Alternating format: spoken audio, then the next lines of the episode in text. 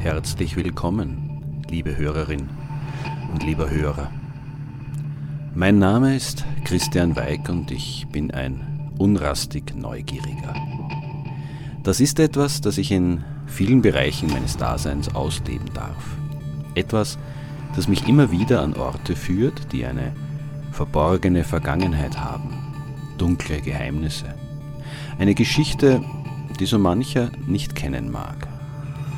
Lass mich dein Reiseführer sein zu jenen Orten, die heute zum Teil unscheinbar wirken mögen, die aber einst Geschehnisse voller Dramatik miterlebt haben.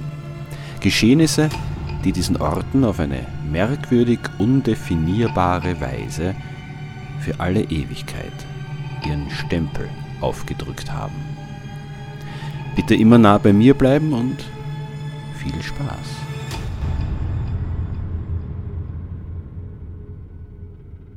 Das Jahr 2023 ist noch jung. Der heftige Wind lässt mich den Kragen der Jacke hochklappen, während ich auf meine gerade eben bestellte Käsekreiner warte. Gemütlicher wäre es in einem der nahen Lokale, aber heute habe ich einfach Lust, mich vollkommen ungesund, aber dafür äußerst wienerisch an einem Würstelstand zu verpflegen. Übrigens an einem der bekanntesten, dem am Hohen Markt. Seinen Kultfaktor verdankt er seinen Öffnungszeiten, denn er hat bis in die frühen Morgenstunden offen. Für alle Nachtschwärmerinnen und Schwärmer ein gefundenes Fressen, im wahrsten Sinne des Wortes. Wer es noch nicht herausgehört haben sollte, ich bin wieder einmal in der Bundeshauptstadt unterwegs. Zwar schon die zweite Episode in Folge, aber die Geschichte Wiens ist so voller Abgründe, dass ich einfach nicht um sie herumkomme. Tut mir leid. Äh, zumindest ein wenig. Mittlerweile lehne ich bereits mehr oder minder gemütlich an der Niroster-Reling des Würstelstandes und kaue andächtig. Dabei blicke ich mich um. Dort wo heute der Würstelstand steht, befand sich früher die Schandbühne, auf der Verbrecher vor ihrer Hinrichtung ausgestellt wurden. Immerhin war auch gleich daneben die Schranne, also das Gerichtsgebäude. Auf eben jener Schandbühne wurde vor über 200 Jahren Johann Georg Grasel, Räuber, Bad Boy, Pin-Up und Schreckgespenst, des biedermeierlichen Ostösterreichs den Wienerinnen und Wienern vorgeführt. Er war kein bärtiger, grobschlächtiger Räuber Hotzenplotz-Typ, sondern ein schlanker, nur etwa 1,70 Meter großer, modisch gekleideter junger Mann, bartlos und mit moderner Frisur, der aufgrund seines Äußeren angeblich die weibliche Wiener Bevölkerung besonders anlockte. Kein Wunder, auch in seinen Kreisen war er schon länger als Frauenheld bekannt. Seine ebenfalls dort zur Schau gestellten Komplizen namens Jakob Feding und Ignaz Stangl wirkten, wenn man zeitgenössischen Illustrationen trauen darf, auch eher wie etwas heruntergekommene Studenten, weniger wie brutale im ganzen Kaiserreich gesuchte Verbrecher. Am 31. Jänner 1818 hängte man die erwähnten drei jungen Männer aus der Provinz öffentlich vor dem Neutor auf dem Glacis. Das war jener Bereich, der sich heute im ersten Gemeindebezirk zwischen Esslinggasse, Zellinkergasse, Schottenring und Franz-Josefs-Quai erstreckt. Der Ringturm und die U-Bahn-Station Schottenring stehen beispielsweise an dieser Stelle, die man damals übrigens Holzgstetten nannte. Ignaz Stangl erlebte seine Hinrichtung wahrscheinlich nicht mit. Er verlor bereits beim Ausziehen der Jacke das Bewusstsein. Auch Jakob Feding war fast ohnmächtig, als es für ihn an Sterben ging. Lediglich Johann Georg Grasl erfasste das Geschehen bei vollem Bewusstsein. Er legte allein seinen Rock ab, küsste den anwesenden Priester und dessen Kruzifix und trat auch selbst unter den Galgen. Als er die Schlinge bereits um den Hals hatte, bat er den Henker noch um einen Augenblick, sah auf die anwesende Menschenmenge hinab und sagte angeblich Jesus, so viel Leid. Dann wurde die Hinrichtung vollzogen und Johann Georg Grasl starb. Er war zu diesem Zeitpunkt 27 Jahre alt.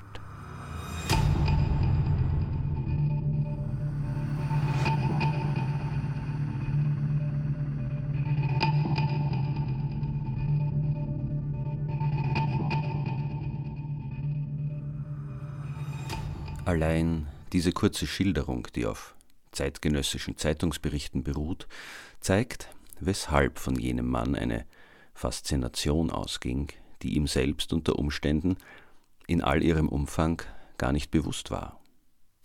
Sein Auftreten, seine Intelligenz, sein Selbstbewusstsein und auch seine Selbstreflexion waren außergewöhnlich. Er war schon zu Lebzeiten zu einer Legende geworden. Und diese Legende lebt bis heute. Das mag mehrere Ursachen haben. Das langjährige Verschwinden seiner Prozessakten, die Popularität, die ihm die Medien schon zu seiner Zeit beschert haben, oder sein, wie gesagt, angeblich sehr ansprechendes Äußeres. Bis in die Gegenwart umgibt ihn der Nimbus des edlen Räubers, des Rächers des kleinen Mannes, des in großem Stil agierenden Räuberhauptmanns. Noch heute stellen sich die meisten Waldviertler bei der Erwähnung seines Namens, wie schon deutlich geworden ist, fälschlicherweise, einen martialisch auftretenden, bärtigen Hühnen mit Schlapphut, Pistolen und Säbel vor, der mit seinen ebenso malerischen Gesellen im tiefen Wald, vorzugsweise in abgelegenen Höhlen haust, die Reichen ohne Blutvergießen in pfiffigen Handstreichen überfällt, sie um ihre Schätze erleichtert und die Ärmsten der Armen mit der Beute selbstlos unterstützt. Genau so tritt er in diversen Geschichten auf und genau so wird er in Buchillustrationen dargestellt. Doch was wissen wir wirklich über diesen Johann Georg Grasel?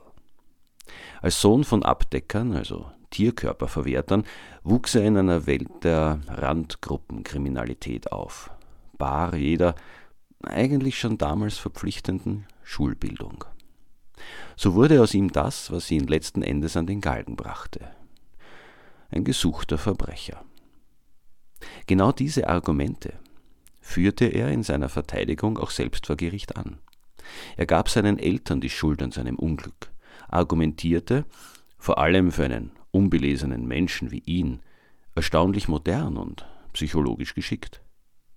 Er stellte sich als Opfer des Milieus dar, als vom Tag seiner Geburt an chancenloser. Sein Vater habe ihn von frühester Jugend an mit körperlicher Gewalt, die Grasel sogar mit der Präsentation von Narben vor dem Gericht beweisen wollte, zum Stehlen abgerichtet und ihn so in ein Leben gedrängt, das zwangsläufig in eine eigene kriminelle Karriere münden musste. Manche Autoren greifen diese Argumentation auch tatsächlich auf und stellen Johann Georg Grasl als Opfer der Umstände dar, als ein Produkt der katastrophalen Lebensbedingungen mancher Gesellschaftsgruppen in der Habsburger Monarchie zur Zeit der Napoleonischen Kriege. Und doch, die Taten dieses Mannes zeugen von einer Brutalität, die weit über das hinausging, was man mit Verzweiflung entschuldigen oder zumindest erklären könnte.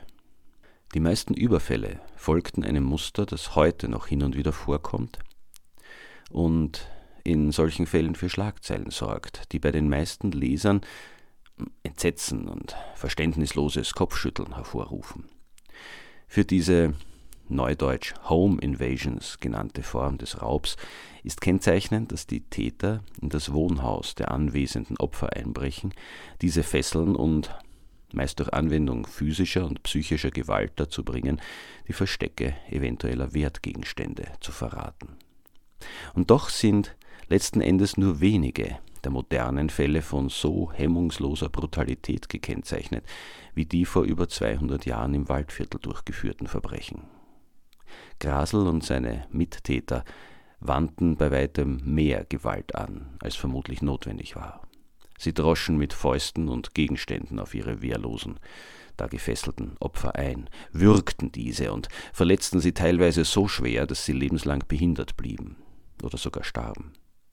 Einer dieser Todesfälle durch Gewaltanwendung bei einem Raubüberfall in Zettel führte letzten Endes auch zu Grasels Hinrichtung. Aber warum gerade diese Tat? Was war an ihr so besonders? Immerhin war sie nur eines von vielen Verbrechen, wegen denen Grasel nach seiner Ergreifung vor Gericht stand. Im Zusammenhang mit jenem Überfall in Zwettel sind viele Fragen ungeklärt. Hm. Somit muss ich Wien, wohl oder übel, verlassen und meine Recherchen in der genannten niederösterreichischen Bezirkshauptstadt fortsetzen.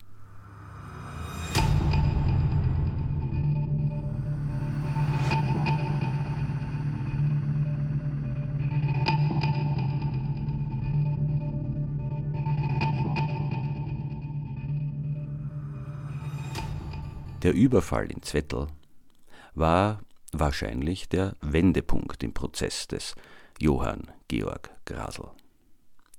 Ein Verbrechen, das er vor Gericht immer als, wie man vielleicht zu seiner Zeit auch schon gesagt hätte, bläde Geschichte darstellte, als äh, Unfall, der ihm aber dann doch als Mord angelastet wurde. Auch wenn sogar das zu allerletzt unerheblich sein sollte, wie du am Ende dieser Episode noch erfahren wirst, liebe Hörerin oder lieber Hörer. Begeben wir uns gedanklich zurück in den Mai des Jahres 1814. Grasel war gerade 24 Jahre alt geworden und trotz seiner Jugend auf dem Höhepunkt seiner Räuberkarriere, eine nicht nur in Verbrecherkreisen bereits legendäre Figur. Manche seiner Kumpanen wie zum Beispiel der später mit ihm hingerichtete Ignaz Stangl, waren bereits gefasst, nur er selbst nach wie vor flüchtig. Die Vorgehensweise bei Grasels Taten war, wie bereits erwähnt, stets eine ähnliche. Er drang mit Komplizen in die Häuser möglichst reicher, aber auch möglichst wehrloser Personen ein, verprügelte diese äußerst brutal, um die Verstecke diverser Wertgegenstände zu erfahren und flüchtete anschließend mit der Beute so schnell, wie er gekommen war. Manche Opfer blieben, auch das habe ich bereits gesagt, nach jenen Überfällen behindert oder starben sogar einige Zeit später an den Folgen der Misshandlungen, was jedoch mit den Mitteln der damaligen Medizin nicht immer einfach zu beweisen war. Langer Rede, kurzer Sinn, Grasel stellte definitiv nicht das dar, was man gemeinhin unter einem edlen Räuber versteht. Auch der Überfall in Zwettel sollte nach dem genannten Schema ablaufen. Mit dabei waren drei seiner bewährtesten Kumpane. Jakob Feding, Spitzname Gams, Grasels Cousin Martin Fuchs, auch Einhandler genannt, da er einarmig war, und Paul Heidinger, nach seinem Beruf als Kesselflicker Klampferer Wastel bezeichnet. Zusätzlich erhielten sie Unterstützung durch den mit 51 Jahren etwa doppelt so alten Landstreicher Matthias Dangl. Sein Spitzname war Zottel oder Schinderhirsel. Sie trafen sich dort im Halterhaus, also dem Haus der Zwettler Hirten, der Unterkunft von Heidingers Eltern. Wer den Schauplatz besuchen möchte, heute steht an dieser Stelle das Haus Gartenstraße 26, gleich neben einer hübschen Fußgängerholzbrücke über den Kamp. In diesem Haus gab ihnen der ortsansässige Webermeister Kaspar Bommeisel die Informationen, die sie für den Einbruch brauchten. Er wohnte an jener Stelle, wo heute das Haus Florianigasse 3 steht. Der 43-Jährige, der mit seiner Familie in größter Armut lebte und sich durch die einseitige Arbeit oder einen Unfall am Webstuhl, hier gehen die Quellen ein wenig auseinander, bereits ein Fußleiden zugezogen hatte, berichtete von der 66-jährigen Anna Maria Schindler, einer Nachbarin, die einige Häuser weiter auf der anderen Straßenseite lebte. Die heutige Adresse dieses Hauses, das leider auch nicht mehr existiert, lautet Bürgergasse 3. An seiner Stelle befindet sich aktuell eine Baulücke, die als Parkplatz für die Anrainer genutzt wird. Nichts verrät, dass an dieser Stelle ein für die Geschichte der Stadt durchaus interessantes Ereignis stattgefunden hat. Doch zurück ins Jahr 1814. Anna-Maria Schindler galt in Zwettl als reich. Ihr verräterischer Nachbar schätzte die erzielbare Beute auf 700 ähm, bis 800 Gulden in Silber. Kein zu verachtender Betrag. Heute wären das etwa 15.000 bis 17.000 Euro. Diese Frau hatte sieben Jahre zuvor einen bedeutend jüngeren Mann geheiratet, der aber einen so liederlichen Lebenswandel geführt hatte, dass er vom Magistrat der Stadt Zwettl zu Besserungszwecken zwangsweise zum Militär gesteckt worden war. Man sieht, die Gesetzeslage damals war eine etwas andere als heute. Übrigens, dieser Umstand und die große Bedeutung des Militärs werden in unserer Geschichte noch eine gewichtige Rolle spielen.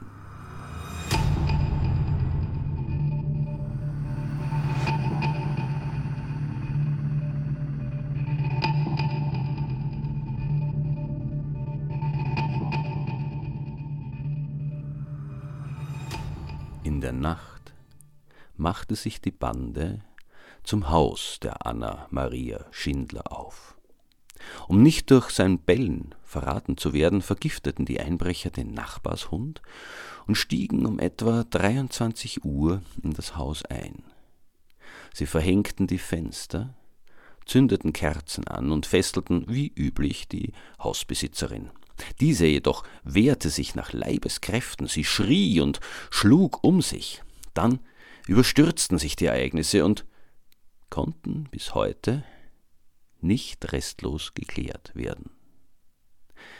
Das traurige Ergebnis des Überfalls war auf alle Fälle, dass der Gerichtsarzt am Vormittag des Folgetages nur mehr den Tod der Anna Maria Schindler feststellen konnte, die im Keller des Hauses gefunden worden war. Er konstatierte verschiedene Verletzungen. Zum Tode hatten aber drei schwere Kopfwunden geführt. Bis zuletzt blieb ungeklärt, wer die Frau wie getötet hatte. Grasl behauptete vor Gericht hartnäckig, dass es sich um einen Unfall gehandelt habe. Die Schindler habe so laut geschrien, dass er sie auf Fädings Geheiß in den Keller schleppen wollte. Dabei sei er mit ihr die Kellertreppe hinuntergestürzt, wodurch sie sich die tödlichen Verletzungen zugezogen habe. Die Einbrecher erbeuteten allerdings deutlich weniger, als sie gehofft hatten nur etwa 100 Gulden in Silber und 130 Gulden in Banknoten, also insgesamt nach heutigem Wert rund 5000 Euro. Da tröstete es auch nur wenig, dass ihnen noch einige Kleidungsstücke und Bettwäsche in die Hände fielen. Als Anteil an der Beute erhielt Pommesel als Tippgeber 11 Gulden, also etwa 250 Euro, wovon er nicht allzu viel hatte. Er wurde aufgrund eines Zettels mit seinem Namen, der am Tatort gefunden worden war, sowie seinen durch die Behinderung markanten Fußspuren rasch gefasst und zu zwölf Jahren Kerker verurteilt. Die Quellen verraten leider nicht, was mit seiner Familie geschah, zu deren Wohl er sich ja mit den Verbrechern eingelassen hatte. Apropos, er dürfte gar nicht gewusst haben, mit wem er sich da zusammengetan hatte.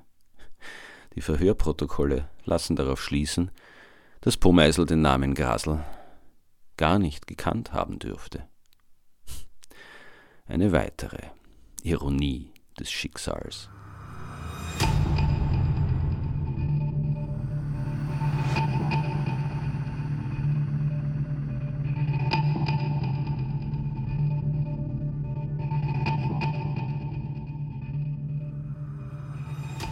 Grasl und die anderen konnten vorerst unbehelligt entkommen.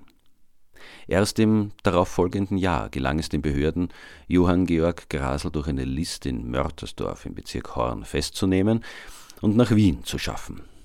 Bei seiner Vernehmung kamen die Details der Tat Stück für Stück ans Licht, bis auf den Umstand, wie Anna Maria Schindler denn nun genau zu Tode gekommen war.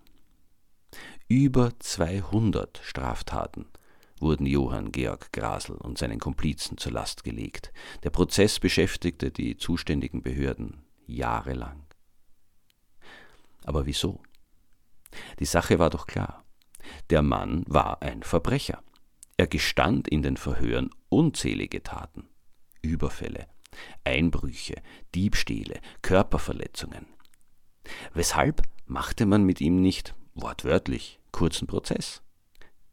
Ganz einfach. Grasel schien die Gesetzeslage trotz seines Analphabetentums recht genau zu kennen. Wann immer ihm vorgeworfen wurde, ein Tötungsdelikt begangen zu haben, und de facto gingen wahrscheinlich mehrere auf seine Rechnung, plädierte er auf Notwehr, Unzurechnungsfähigkeit, wegen schwerer Trunkenheit beispielsweise, oder eben wie im Fall Schindler auf einen Unfall. Und das durchaus eloquent und rhetorisch geschickt. Er schaffte es immer wieder, dem Gericht keinen handfesten Grund für seine Hinrichtung zu liefern. Da nutzte es auch wenig, dass sein Komplize Feding ihn bezichtigte, die Zwettler Hausbesitzerin vorsätzlich mit einer Eisenstange erschlagen zu haben. Bei einer Gegenüberstellung nahm dieser dann seine belastende Aussage allerdings netterweise wieder zurück und stützte so die Unfallversion. Ja, es geht nichts über gute Freunde. Nur, letzten Endes wurde Grasel ja doch hingerichtet. Was war geschehen? Die Länge des Prozesses. Johann Georg Grasel saß immerhin über zwei Jahre, teilweise angekettet in Untersuchungshaft, war darin begründet, dass es damals zwei verschiedene Gerichtszuständigkeiten gab, je nachdem, ob es sich beim Angeklagten um einen Zivilisten oder um einen Soldaten handelte. Einem Zivilisten musste ein Mord nachgewiesen werden, um ihn hinrichten zu können. Bei einem Soldaten, auch einem Deserteur, reichte dafür ein Raub durchaus. Genau da ergab sich ein Problem. Grasel war offiziell nie Soldat gewesen. Er hatte sich jedem Einberufungsbefehl durch Abtauchen entzogen oder war bald wieder desertiert, noch ohne den Fahneneid geleistet zu haben. Genau genommen war er also Zivilist. Oder nicht? Oder doch Soldat? Die Sachlage war für die Behörden verzwickt. Und wie gesagt, Grasel nutzte das geschickt aus. Sein Pech war allerdings, dass das Verfahren gegen ihn und seine Komplizen gemeinsam geführt wurde, und diese waren nun einmal eindeutig Deserteure, vollwertige Soldaten, die zuvor auch schon den Fahneneid geleistet hatten. Nur konnte man natürlich nicht die Handlanger des berühmt-berüchtigten Räuberhauptmanns mit großem Getöse aufknüpfen und ihren Anführer milder bestrafen. Wie hätte denn das ausgesehen? Somit entschied letztendlich der Hofkriegsrat als oberste Instanz in jener Sache, Grasel sei Soldat, Fahneneid hin oder her, nachweisbarer Mord hin oder her, der Mann müsse selbstverständlich mit seinen Komplizen gehängt werden. Mitgefangen, mitgehangen. Wortwörtlich. Doch egal, der Räuberhauptmann Grasel war zu diesem Zeitpunkt bereits unsterblich. Durch die Köpfe der Waldviertler geistert er bis heute, wenn auch meist in falscher Gestalt.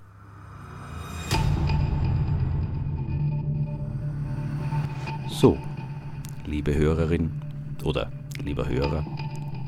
Ich hoffe, du hast etwas Neues erfahren und vielleicht sogar Lust darauf bekommen, den Schauplatz der heutigen Podcast-Folge zu besuchen. Falls du mehr Informationen brauchst, findest du in den Show Notes weiterführende Links und last but not least meine E-Mail-Adresse. Ich freue mich nämlich immer über Kritik, Anregungen und Hinweise.